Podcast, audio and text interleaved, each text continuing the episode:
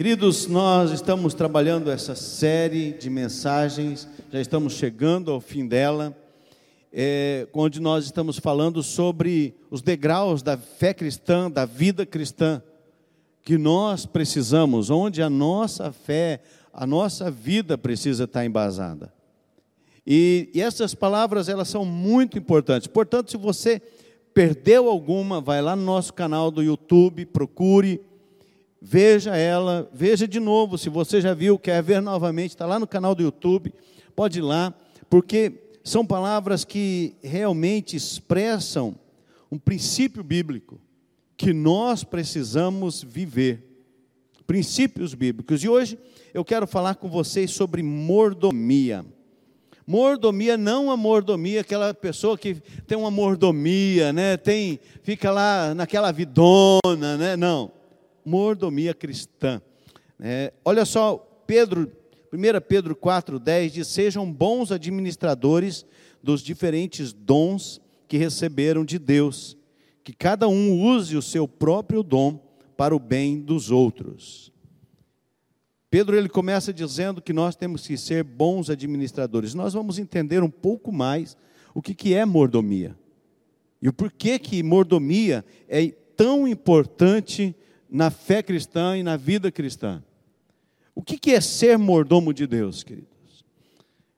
Mordomia cristã, queridos, é um ensino bíblico que reconhece Deus como Senhor, como dono de todas as coisas. Mordomia é você ter bem claro no seu coração que tudo foi criado por Deus e que tudo é dele, inclusive a sua vida. Salmo 24, versículo 1 diz: Do Senhor é a terra e tudo que nela existe, o mundo e os que nele vivem. Então, queridos, por essa razão, mordomia, ela implica no uso dessa orientação divina, da orientação da palavra de Deus para nós. E nós vamos entender hoje que mordomia não é só dinheiro. Às vezes a gente fala de mordomia cristã, as pessoas logo ligam na questão financeira, mas não é só isso. E quando nós entendemos isso, isso fica muito melhor e muito mais fácil para nós. Afinal de contas, queridos, Deus te deu uma vida não só uma vida natural, uma vida biológica, mas Deus te deu uma vida eterna. E Ele quer que você tenha a vida eterna com Ele. Porque vida eterna todos vão ter. Agora, com quem está na eternidade? Nós precisamos estar com o Senhor, juntamente com Ele. Ele quer participar conosco disso. Então, queridos, ser cristão implica em grande responsabilidade. Esse negócio de ser cristão não é simplesmente eu vou para a igreja, sou membro de uma igreja e acabou. Vou lá no todos os domingos, entrego meu dízimo, a minha oferta e de boa, fiz a minha parte. Não, não é isso, queridos. Responsabilidade que diz respeito de você, aquilo que você é, aquilo que você faz então, é essas responsabilidades. E quando nós obedecemos ao princípio bíblico, a palavra de Deus, da mordomia, ela se aplica à nossa responsabilidade, juntamente com os nossos bens materiais, com os nossos ganhos financeiros. Obrigado. Sabe, com, com as nossas premiações profissionais, com tudo na nossa vida. O que, que é mordomo, queridos? A gente lembra, tinha uns filmes antigamente que tinham os mordomos, né?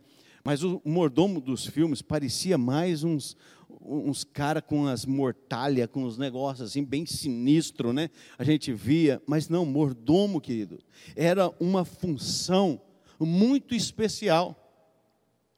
Função que era, era um, um, privilégio a pessoa fazer isso. Mordomo é nada mais, nada menos, nada menos do que um administrador. Uma pessoa que cuida dos bens de outra pessoa. Uma pessoa que fica responsável pelos bens. Nós vemos isso na vida de José, José do Egito. Ele foi ele foi mordomo na casa de Potifar, tomou conta de tudo, e quando José estava tomando conta, tudo prosperava. José foi mordomo até na cadeia. Lá ele, ele administrou, ele cuidou da cadeia e depois foi mordomo do Egito. Quando foi colocado no segundo lugar, só não acima de Faraó. Ele tomou conta de todo o Egito. Então José era um bom mordomo. Era um mordomo coerente. É isso, queridos, que nós temos que ter. Nós temos que ser mordomos fiéis. E é um privilégio ser mordomo daquilo que Deus coloca nas nossas mãos. E o mordomo, ele tinha, além de um alto grau de responsabilidade, de confiança também.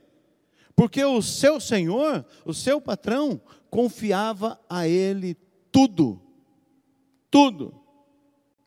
Você ouve histórias de pessoas que eram administradoras, que eram administradoras de empresas, de grandes empresas, e de repente você sabe que essa pessoa estava é, sendo mau administrador.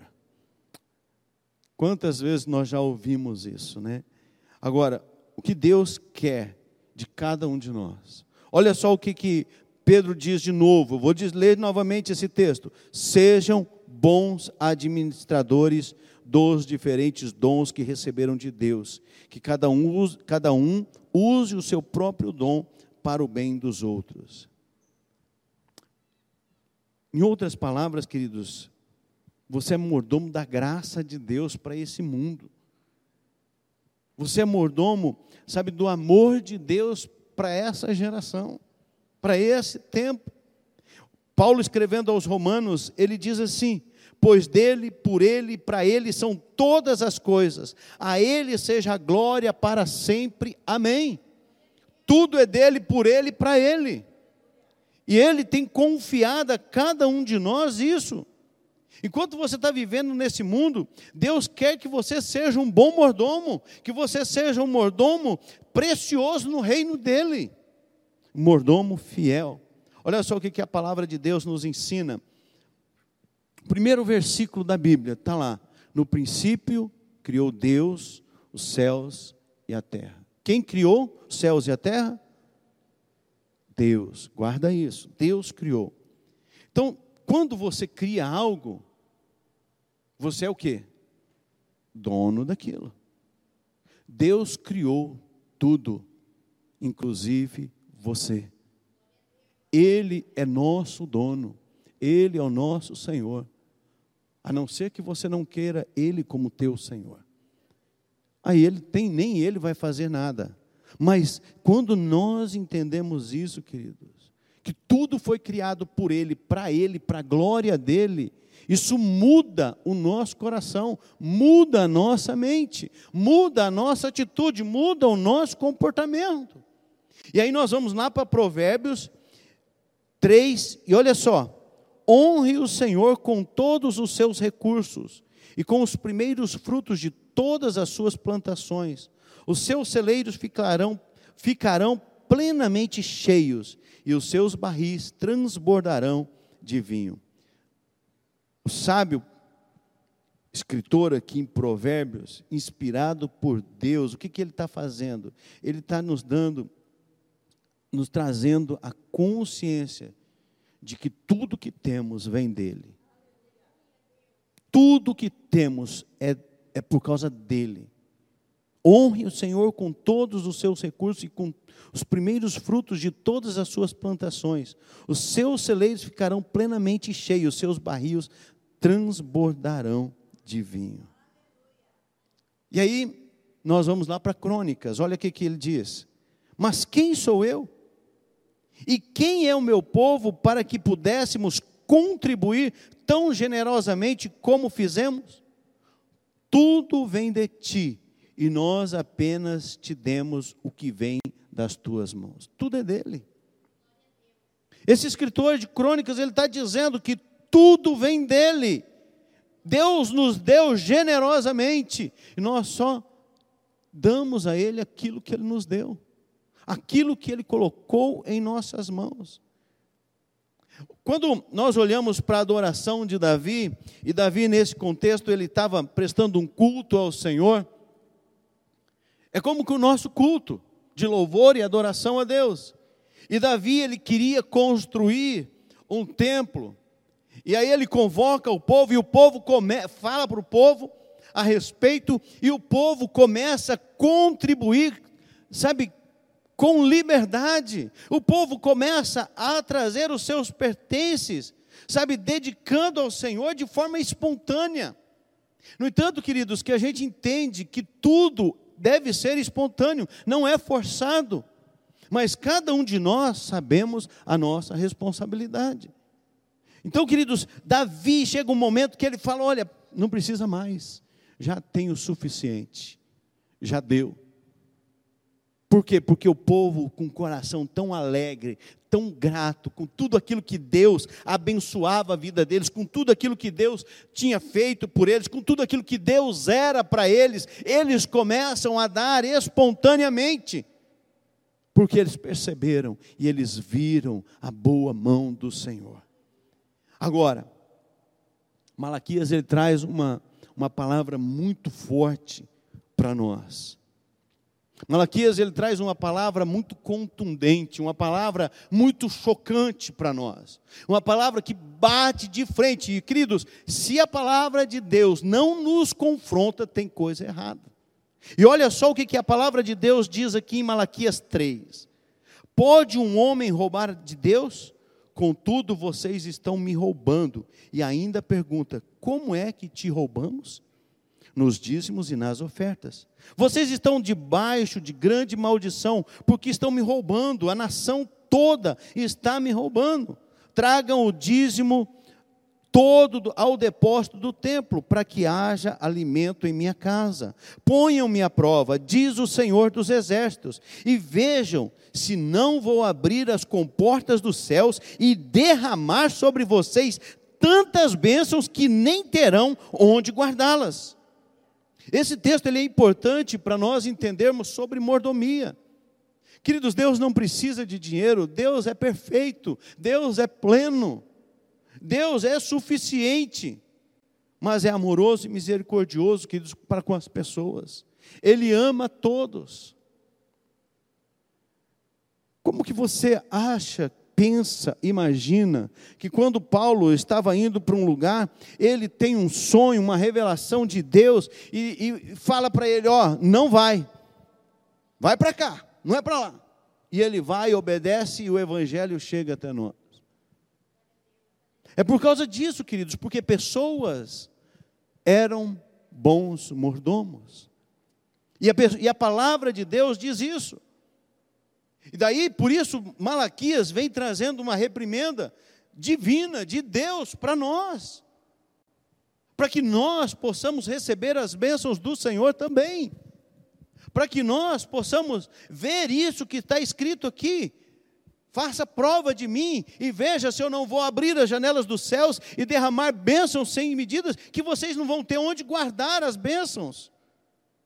Isso é promessa de Deus. Isso aqui não é promessa de pastor que, que ora dizendo, ah, os teus cele... Não, é promessa de Deus. Ah, você vai receber medida sacudida, recalcada, transbordante? Sim, mas é promessa de Deus. Não é de pastor que está orando, é de Deus. E quando nós entendemos esse princípio, querido, fica mais fácil. Porque o bom mordomo de Deus entrega, é fiel nos seus dízimos, nas suas ofertas, na casa de Deus aonde Ele está. E é isso que nós precisamos no nosso coração. E Paulo falando sobre os dons, ele fala: se é dar ânimo, que assim faça, se é contribuir, que contribui, contribua generosamente, se é exercer liderança, que exerça com zelo, se é mostrar misericórdia, que faça com alegria. Paulo falando dos dons espirituais, e Deus concede à igreja o dom de contribuir, de fazer parte, sabe, de, da, da palavra de Deus chegar mais longe. Queridos, nós temos o privilégio de poder fazer isso. E, e, e, nós, quando nós olhamos, hoje nós estamos vendo ali pastor Romael e a pastora Flávia lá na aldeia. Deus tem abençoado, Deus tem, tem sido bênção. É fácil, não é, mas tem sido bênção para aquelas pessoas, para aquela comunidade de fé. E queridos, nós temos tantos lugares que precisam chegar o Evangelho de Deus, que talvez, ah, mas tem muitas igrejas, talvez essa pessoa não vai chegar lá. Mas vai chegar a hora que nós chegarmos neste lugar. E aí essa pessoa vai se encontrar e falar: é isso que eu precisava. Não é porque nós somos melhores ou, ou isso ou aquilo, não, queridos. É porque Deus vai usar cada um de nós. E é por isso que nós precisamos ser bons mordomos. Por isso, queridos, nós somos mordomos e administradores de Deus, para que o, o amor de Deus, para que a graça de Deus alcance os corações e as vidas. Deus confiou a cada um de nós, queridos, tantas coisas.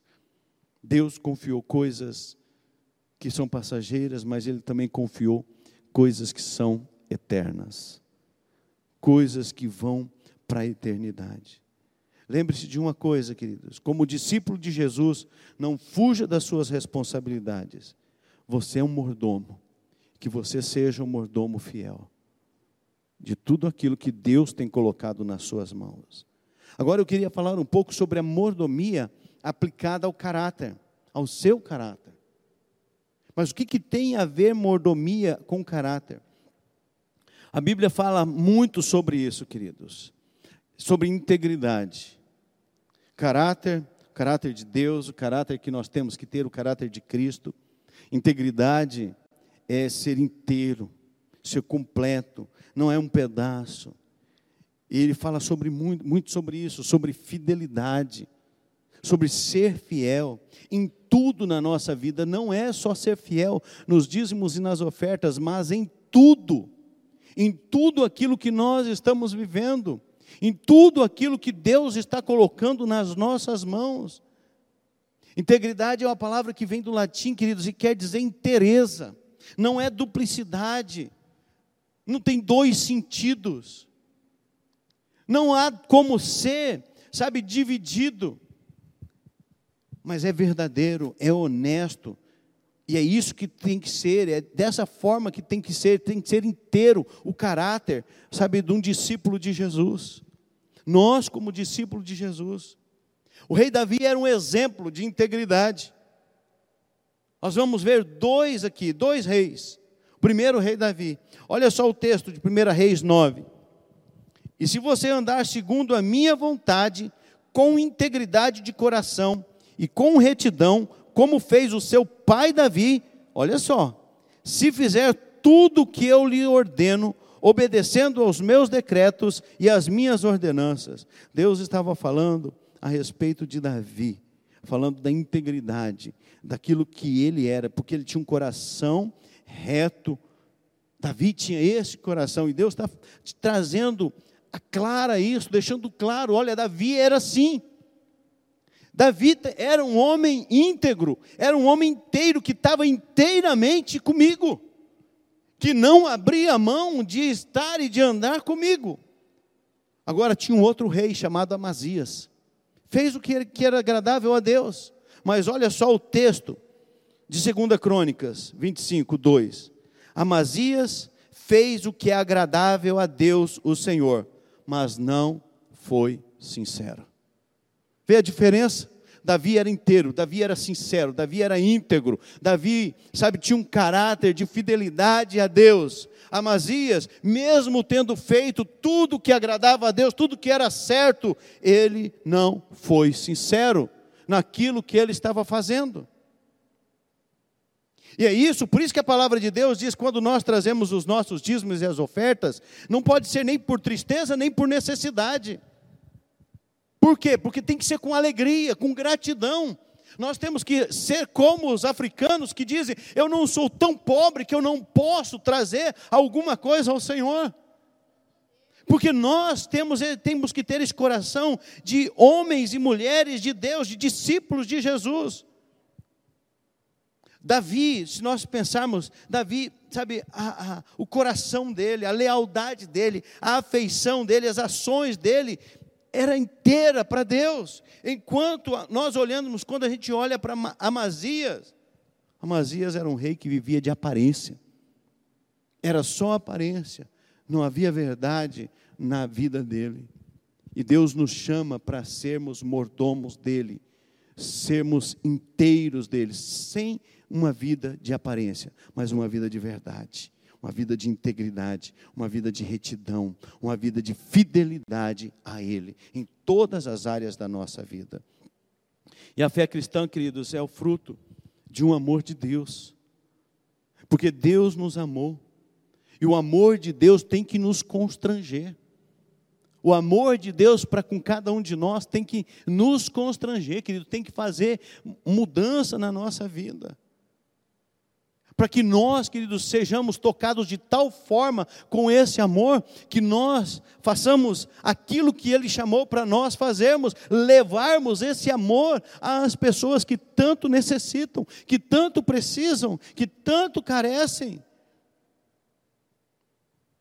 Então nós não podemos viver, queridos, em duplicidade de vida. Nós não podemos ser como Amazias, aparência. Não, temos que ser inteiro. Não pode haver uma vida dúbia. Tem que ser uma vida íntegra, uma vida correta, a nossa natureza, quando nós encontramos Jesus, quando nós colocamos a nossa vida nas mãos de Jesus, a ação do Espírito Santo, o Espírito Santo vem morar em nós e começa a mudar o nosso coração, o nosso caráter. Tem que haver mudança em nós, e onde nós estivermos, que nós temos que ser testemunha desse evangelho, dessa vida de mudança. Nós temos que ser diferentes. As nossas atitudes, o nosso comportamento nós não podemos ser Amazias, temos que ser Davi, reconhecido até por Deus. Viva inteiramente para Deus. Viva completamente para Deus. Nós não podemos dizer que os fins justificam os meios, né? Não, na fé cristã não tem isso, queridos. Não adianta, sabe, você ter bons propósitos, não adianta você ter bons planos, bons projetos, bons sonhos. Ah, o fim tá bom. Não, todo o percurso da nossa vida, da nossa fé cristã, tem que ser um trabalho de integridade, de vida, de retidão, para que nós possamos chegar lá no final, chegarmos bem. Nós vemos Salomão começa bem, termina mal. Vemos muitos homens de Deus, está escrito na Bíblia, Deus fez questão de deixá-los lá. Homens que começaram bem e terminaram mal. Homens que começaram mal, mas terminaram bem, mas no percurso houve mudança e eles permaneceram constantemente na mudança para que pudesse terminar bem. O terminar bem não é só um fim, queridos, é uma vida inteira que segue para o final. E é isso que eu e você precisamos.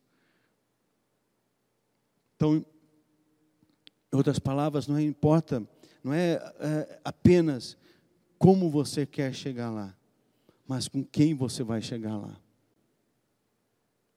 Se você vai chegar lá sozinho, ou com quem você vai chegar? Ah, eu vou chegar com Jesus, eu vou chegar com Deus. Amém. Glória a Deus. Mas quantos estarão com você? Quantos você vai levar? Quantos você vai discipular nessa vida? Quantos vão ser seus discípulos? Porque se nós somos discípulos de Jesus, ele disse: Vós sois meus discípulos, vocês fazem, fazem o que eu vos mando. Jesus disse lá em Mateus 28 que nós devemos o que? Fazer discípulos e ensinar aquilo que foi ensinado. É isso, queridos, que Deus quer que nós façamos. Então nós compreendemos, queridos, que nós precisamos trabalhar isso na nossa vida. Não é o momento, ah, eu estou fazendo isso porque isso aqui é melhor para mim, vai dar, eu estou fazendo um jeitinho. Não existe jeitinho brasileiro no reino. É o jeito certo ou o jeito errado. Não existe meio termo para nós, queridos. Ou é fazer certo ou errado. E existe três áreas na nossa vida, queridos, onde a sua integridade ela é testada. Três áreas na nossa vida. Ou é dinheiro, sexo ou poder. E nós somos testados de um, ou de um lado ou de outro, nós somos testados. Ou é dinheiro, ou sexo, ou é poder. Ah, mas não é dinheiro, pode ser sexo. Ah, mas não é sexo, pode ser poder. Ah, não é poder, pode ser dinheiro. E nós temos que ficar atentos a isso, a nossa vida. Não, pastor, isso não acontece. Que não acontece, gente. Não se iluda. Não, pastor, eu sou crente. Crente nada. Eu duvido se você não peca todo dia. Porque nós somos crentes, graças a Deus, gente. Crente sim, né? Crente sim, mas nós pecamos, gente. Nós pecamos. E se nós somos tentados, nós temos que ficar atento. Então não tente, sabe? Porque tem gente que tenta esconder até de Deus a tentação. A tentação ainda não é pecado, mas ela pode se transformar em pecado e pode acabar com a tua vida. Pode destruir você, pode destruir a tua família, pode destruir, sabe, o teu trabalho, pode destruir tudo que você construiu. E nós precisamos estar atento. Então fica atento. Fica, ah, sabe, acordado. Por isso, queridos, a doutrina da mordomia não fala apenas de mordomia dos bens ou do dinheiro.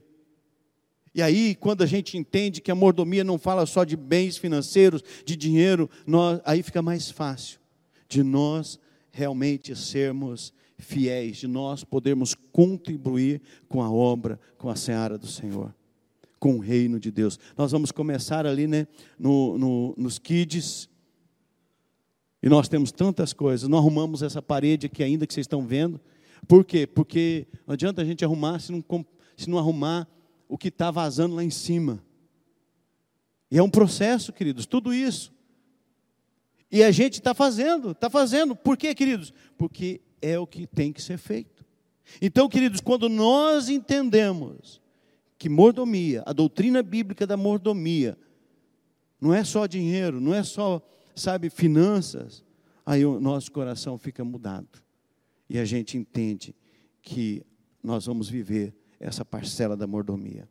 A mordomia, queridos, é evidência prática do caráter e testemunho cristão de uma vida de fidelidade a Deus. Mordomia quer dizer uma evidência prática de caráter, de bom caráter. Porque mordomia, caráter, fidelidade fala de caráter, isso é caráter. A pessoa que não é fiel está com desvio de caráter.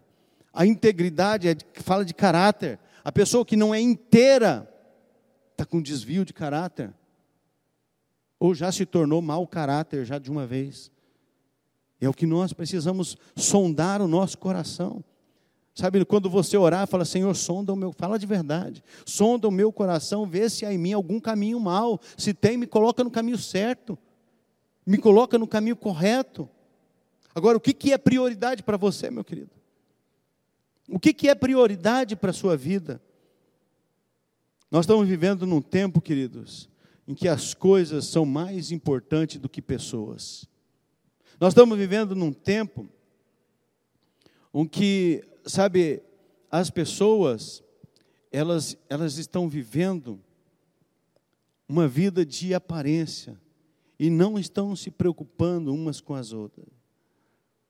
Cada uma está desejando aquilo que sonha e não importa o que vai fazer para isso. Nós temos coach para tudo. Temos manual que nos ensina tudo. Chega para cada um de nós, quando você abre lá, cada, cada coisa resolvendo aquele problema. Se você seguir aquele, aquilo lá, você fala assim: vai resolver o meu problema. É isso. E aí você vai e entra, aí você paga e perde. Né? Porque até então é tudo 100% online, 100% gratuito. Por quê, querido? Porque as pessoas querem uma solução rápida, querem um método, querem um, um plano de, que faz um mais um é dois. E aí as pessoas estão caindo, por quê? Porque as suas prioridades estão erradas. Estão se estão, estão priorizando coisas não estão dando prioridade a Deus e muito menos às pessoas. E aí é onde as pessoas acabam se decepcionando, né?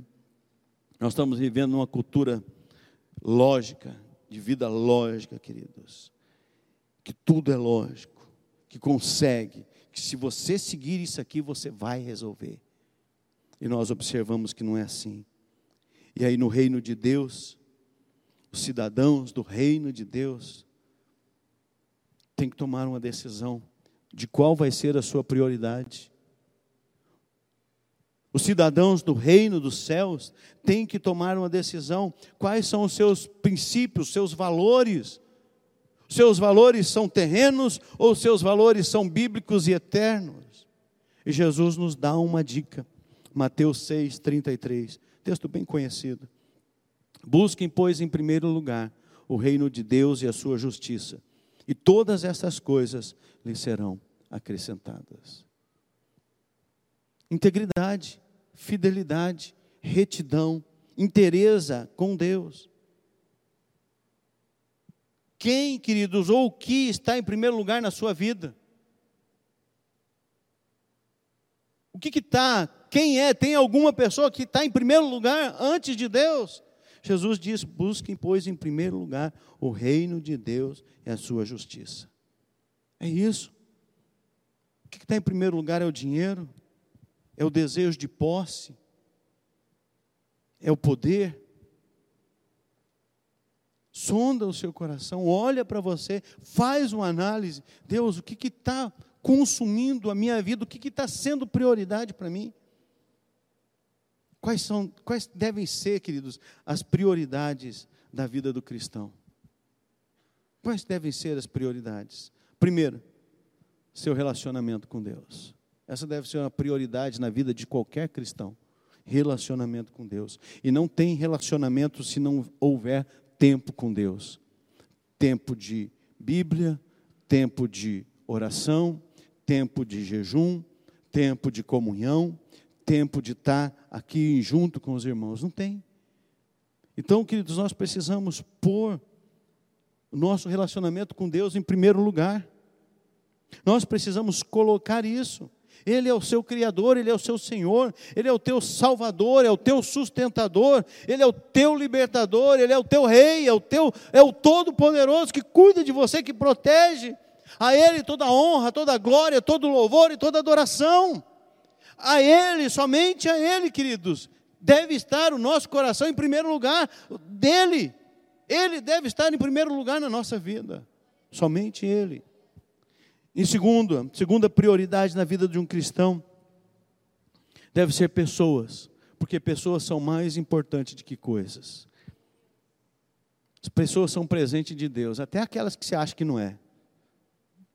Tem aquelas que você fala assim, não, isso não é presente de Deus, não. Isso foi o inferno que mandou. Não, é, às vezes é para cuidar da gente, sabe? Tratar a gente em algumas áreas que a gente só se levar umas pancadas, umas porretadas, para a gente entender e aprender. Às vezes é assim, gente, que a gente entende, que a gente aprende. Então, as pessoas são, sabe, bênção de Deus, para nos levar a crescer, a nos identificar, sabe, como seres humanos de verdade, querido. E há três categorias de pessoas, queridos, diferentes, que nós reconhecemos: famílias, amigos e irmãos em Cristo. Família, amigos e irmãos em Cristo. Três categorias de pessoas. Valorizar. Se você se você valorizar essas três categorias, família, amigos, irmãos em Cristo. Família, você vai ser um bom pai, uma boa mãe, um bom filho, uma boa filha. Família, você vai lutar para que a sua família conheça Jesus. Amigos, você não vai excluir os seus amigos da sua fé cristã. Você vai trazê-los para perto de você e mostrar o que Jesus tem feito na sua vida. E os amigos da, e os irmãos da igreja, momento de você estar junto, comungando, adorando e celebrando a vida com Jesus.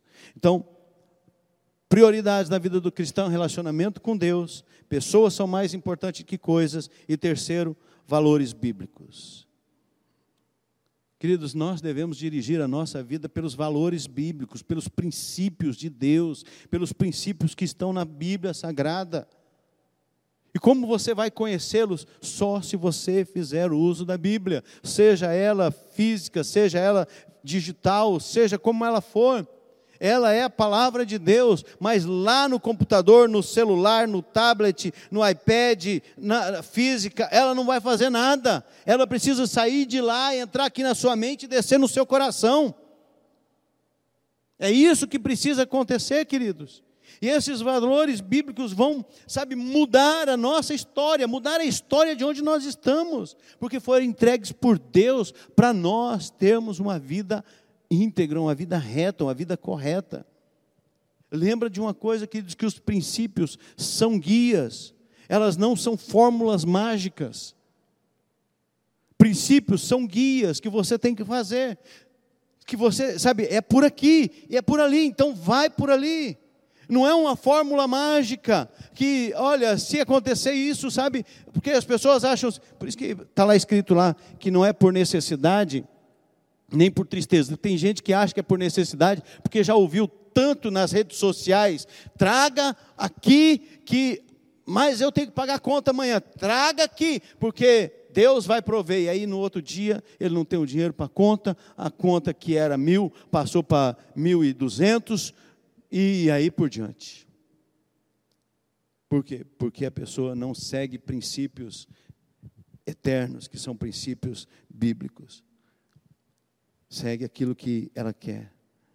Então, o princípio, o principal desafio, querido, da mordomia cristã é a nossa responsabilidade que temos como pessoa, de como vivemos, de como convivemos com as pessoas, de como as pessoas convivem conosco.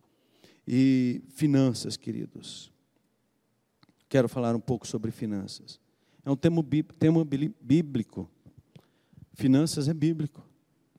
Às vezes a gente pensa que finanças é algo só daqueles caras. Se você for olhar os economistas, os princípios que eles usam, nós que conhecemos um pouquinho da Bíblia, a gente percebe que são princípios bíblicos.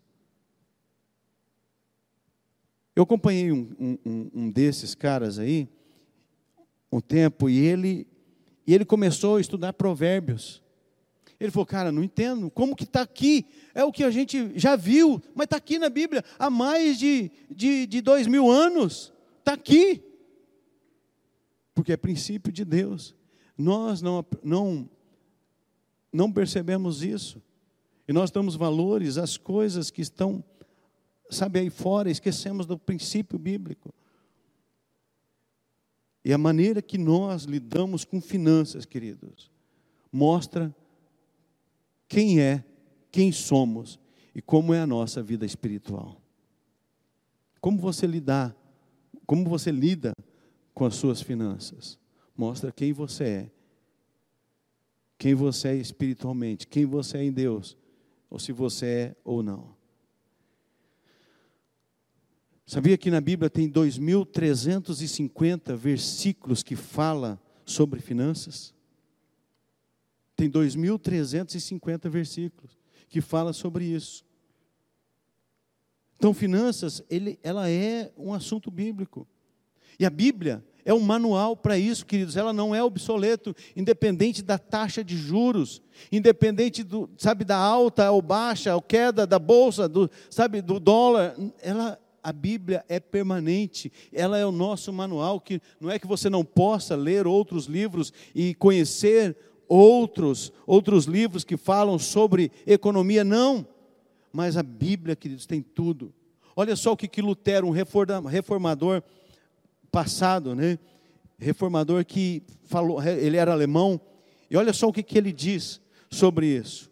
Uma pessoa precisa passar por três conversões: a primeira do coração, a segunda da mente e a terceira do seu bolso. Para alguns, essa terceira é a mais difícil. Porque finanças, queridos, a gente acha que a gente sabe o pulo do gato. A gente acha que a gente, mas eu sou bom administrador. Tudo bem. E daí? Tudo bem, queridos. A Bíblia nos ensina que o dinheiro em si não é mal. Olha só o que, que tá lá, Paulo diz em Timóteo pois o amor ao dinheiro é a raiz de todos os males. Algumas pessoas, por cobiçarem o dinheiro, desviaram-se da fé e se atormentaram a si mesmas com muitos sofrimentos. Queridos, o dinheiro não é mal. O dinheiro é, é, é um uso de, de troca. Né? É o escambo né, de antigamente. O, o, dinheiro, você dá o dinheiro e pega o que você precisa. Hoje você não precisa nem dar o dinheiro, né? Você passa o cartãozinho lá, né? Se tiver dinheiro, se não tiver, você não passa. Tá? Não passa não, porque não é seu aquele dinheiro e vai te dar problema, né? Então, a gente é conhecido, você conhece as pessoas, o caráter das pessoas, a maturidade espiritual das pessoas, pelo uso que elas fazem do dinheiro. Como que elas usam o dinheiro? Eu, eu e você podemos usar o dinheiro tanto para o bem quanto para o mal. Nós podemos usar tanto para fazer a coisa certa como para fazer a coisa errada. Está na nossa mão fazer isso, querido. Ah, mas Deus, não, foi o diabo, não, foi você.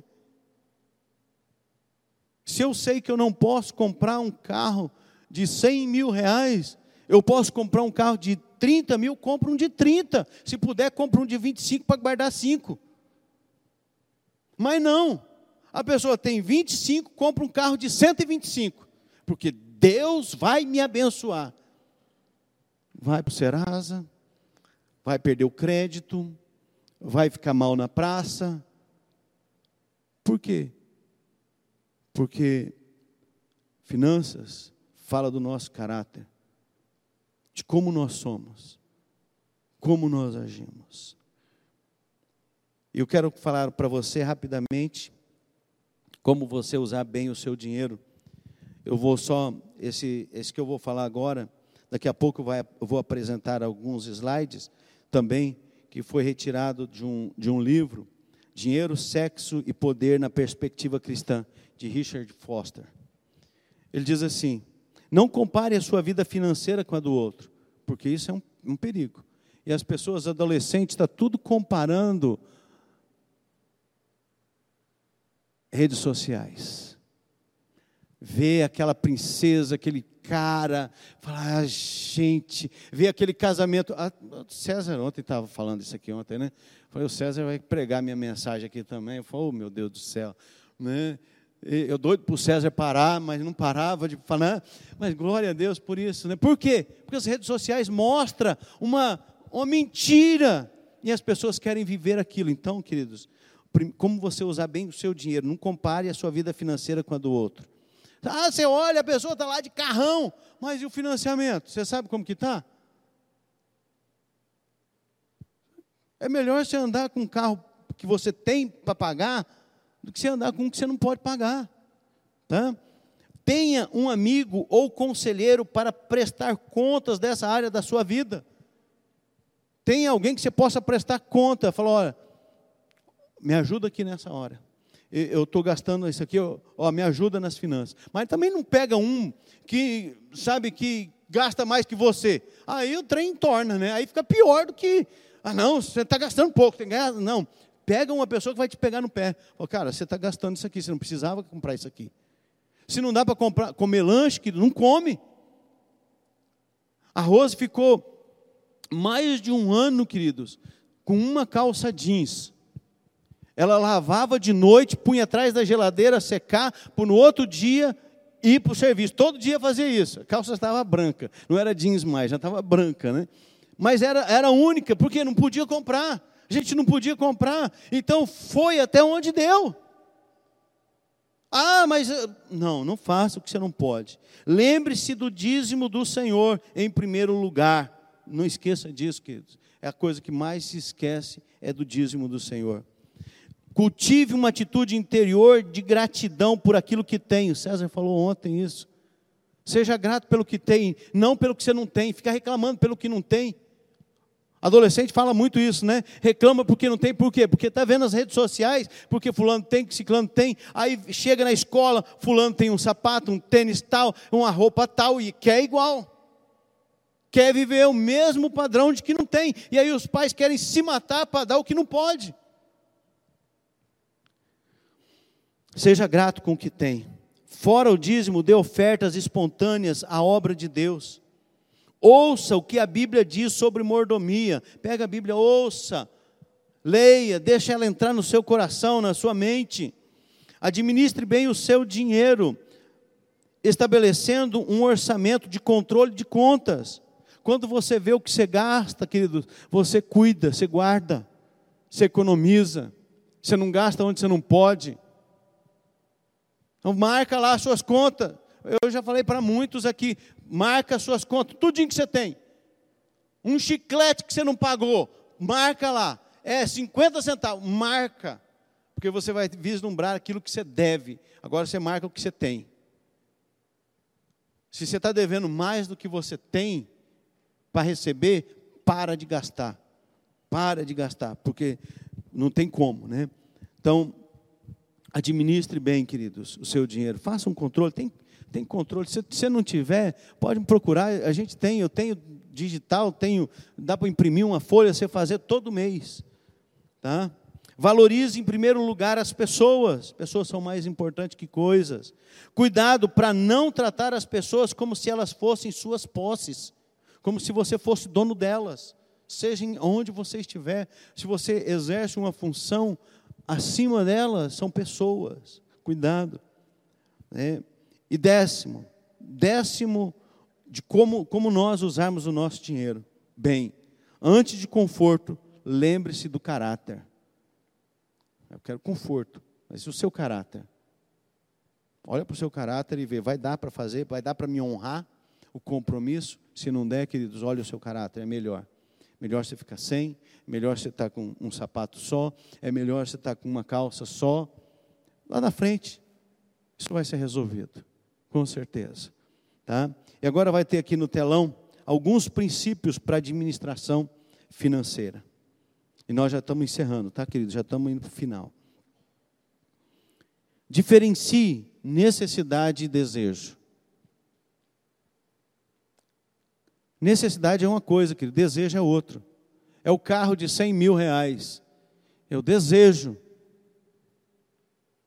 Ah, o meu desejo era ter uma moto, querido. Demorei 30 anos para comprar essa moto. Comprei. Mas demorei 30 anos, querido. Pastor do céu, não fala um negócio desse. Mas, queridos, necessidade diferente de desejo. Ah, tinha outras necessidades. Então, queridos, vamos fazer isso. Ah, eu tenho desejo de comprar uma, uma roupa tal. Você pode? Não, não posso. Então, respira fundo, deixa o, o desejo passar, porque a necessidade é mais importante que o desejo. Segundo, Seja grato a Deus pelas coisas simples. Se é só uma calça, a Rose nunca reclamou de ter só uma calça. Você acha que isso para mim era bom, gente? Para o homem, para o macho, macho alfa, né? É duro, você sabe ver a sua esposa todo dia lavar a calça e pendurar atrás da geladeira, gente. Mais de um ano fazendo um negócio desse. É duro para você, como o homem que deveria ser o supridor da casa e não conseguir fazer um negócio deles. Dá uma, uma coisa melhor para ela. Mas aí a gente volta. Necessidade e desejo. Seja grata. Ela sempre foi grata. O que Deus tinha dado a ela. Terceiro, veja sua vida financeira como uma oportunidade de servir a Deus, as pessoas e a cidade. Se você tem uma condição financeira melhor, você não tem uma condição financeira melhor só para viver bem. É porque Deus quer que você abençoe. Você tem para ser abençoado. Pastor, o dia que eu tiver, eu vou. Mentira, você não vai fazer. Se você não faz quando não tem, quando tem pouco, quando você tiver, você não vai fazer de jeito nenhum. A Bíblia fala: ser fiel no pouco, sobre muito te colocarei. Não fala, o dia que você for fiel no muito, você pode contribuir. Não, não é isso, tá? Então, outra coisa. É, veja a sua vida financeira. Tá, já falei essa aqui, né? Quatro. Não ame o dinheiro, ame a Deus. As pessoas estão amando o dinheiro. O dinheiro não é problema, queridos. É o amor ao dinheiro que é a raiz de todos os males. O dinheiro passa a ser senhor da vida das pessoas. E isso é terrível. O dinheiro é bom. O dinheiro faz bem, a gente precisa dele. Né? Não tem como a gente viver sem ele. Né? Então, não ame o dinheiro, ame a Deus. Quinto, pense, olha, isso aqui é importante, gente. Olha só, você que não gosta de negociar, aprende um pouquinho aqui, ó. Pense e negocie antes de fechar negócio. Ah, é tanto. Vai lá e pá. Não, negocia o trem. Vamos, aperta de cá, aperta de lá, puxa daqui, puxa para lá. Chega um valor que você pode. Melhora. Ah, mas eu posso. Eu, eu duvido se, se você, uma pessoa que tem condição financeira, se ela não faz isso. Por quê? Porque ela sabe o valor do dinheiro. A gente que, que a pessoa que faz, que paga sem negociar, é porque não dá valor. Não, sabe, não valoriza isso. Então, pense e negocie antes de fechar negócios. Isso evitará compras por impulso e, consequentemente, endividamento e parcelas. E, sabe, quem que quer ser endividado? Quem quer viver com parcelas? Então, consequência disso é você, se você pensar, negociar, posso, não, não vai dar. Não importa se você está negociando cinco dias. Não dá. Para mim não dá, não dá, não dá e pronto, acabou, beleza. Continuamos a amizade. Sexto, gaste somente o que estiver no seu orçamento. Evite usar cartão de crédito ou cheque especial. Hoje ninguém usa cheque, mas o, o valor do cheque especial está lá na sua conta. Aquele valor está lá. Você não tem cheque físico, mas o cartãozinho tem, né? Nem passa mais, só chega assim agora, né? chega assim agora e pronto. Ele engole o seu dinheiro rapidinho. Né? O rapaz falou para mim ontem, né? Ah, quando tem dinheiro na conta é rapidinho. Eu falei, então o meu de vez em quando fica lá assim. Então tá, o negócio está precisando melhorar lá. Né? Então, queridos, olha só, gaste somente o que tiver no seu orçamento. Não está no orçamento, queridos, cuida. Porque pode ser laço, pode ser, você pode estar, tá, sabe, sendo enredado pelo inimigo, sabe, pelos seus desejos, pela sua concupiscência, pelos desejos da sua carne, dos seus olhos. Então cuida. Sétimo, não desperdice. O meio de economizar é não gastar, gente. Sabe aquela energia que você, você desliga? Aquela lâmpada que você desliga? É, você não paga no final do mês. Que a gente, os pais, né, fica atrás, das vezes, dos filhos apagando, né? Por quê? Porque é cuidado, para a gente não gastar. Então, não desperdice. Oito, cuidado com empréstimos. Busque sempre conselhos antes de entrar em um. Cuidado, gente, com empréstimo. Ah, tá lá liberado, libera. Gente, tá lá na conta do banco, você passa o cartão, quer fazer um, um cálculo? 30 mil, 20 mil, 10 mil, 5 mil, você faz. Ah, facinho. Eu vou pagar 300 reais, mas você esquece que você já tem duas, três parcelas de outra coisa. Então não se engane, queridos. Cuidado com o empréstimo. Olha, pesquisa, busque alguém que tenha conhecimento dos juros, dos valores. Isso é mordomia, gente. Isso é mordomia cristã, é cuidado com aquilo que Deus está colocando na nossa mão para administrar. Nono, Pague em dia suas contas. E isso mostra bom testemunho. Pague em dia, querido. Seja bom pagador.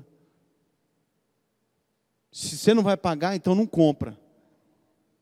Não compra, porque se comprar, tem que pagar.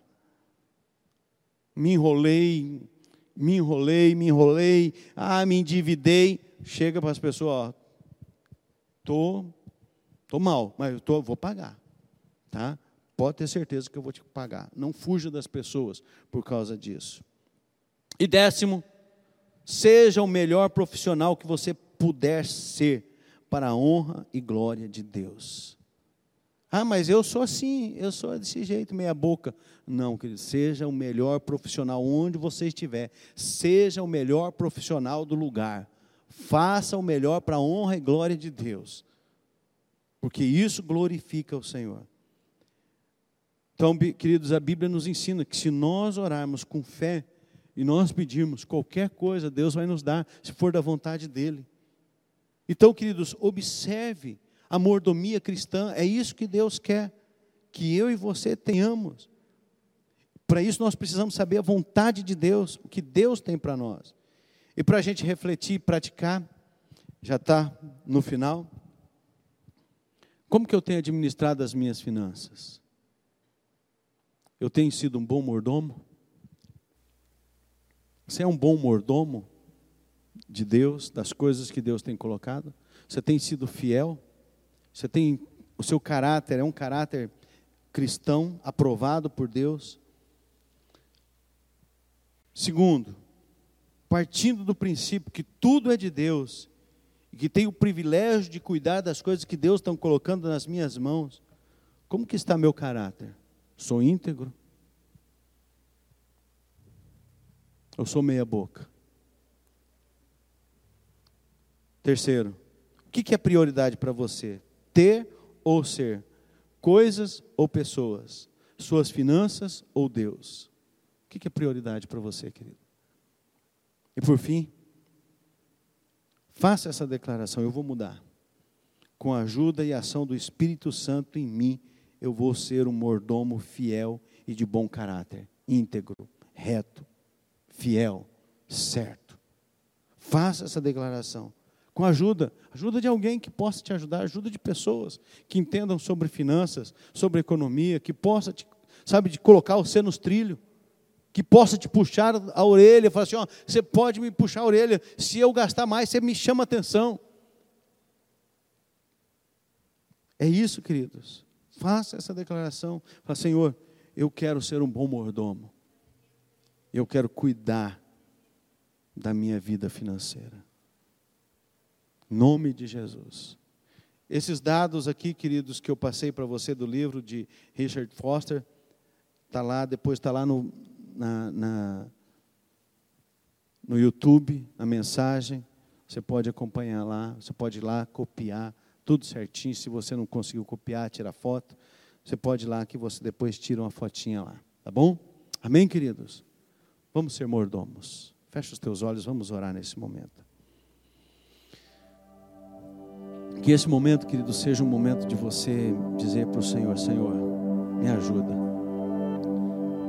Talvez você seja um bom administrador, mas tem Davi e tem Amazias. Qual nós somos? Você tem sido fiel ao Senhor na mordomia, no amor, na graça, na misericórdia, nas suas finanças, na, sabe, nos teus bens, aquilo que Deus tem colocado na sua mão para você administrar. Ora, Deus, nesse momento, coloque a tua mão no teu coração e diga: Senhor, me ajuda. Eu quero ser um bom mordomo. Eu quero ser um administrador fiel. Eu quero honrar ao Senhor. Eu quero ser um mordomo de bom caráter, íntegro, reto, fiel. Em nome de Jesus. E Senhor, pode fazer o que for preciso para eu mudar. Em nome de Jesus. Senhor, que nessa noite nós possamos, ó Deus, ó Deus, nessa doutrina da, da mordomia cristã, que nós aprendamos realmente, Senhor, e que nós possamos viver inteiramente a mordomia que o Senhor preza que nós tenhamos. O nosso coração, a nossa vida, seja inteira do Senhor.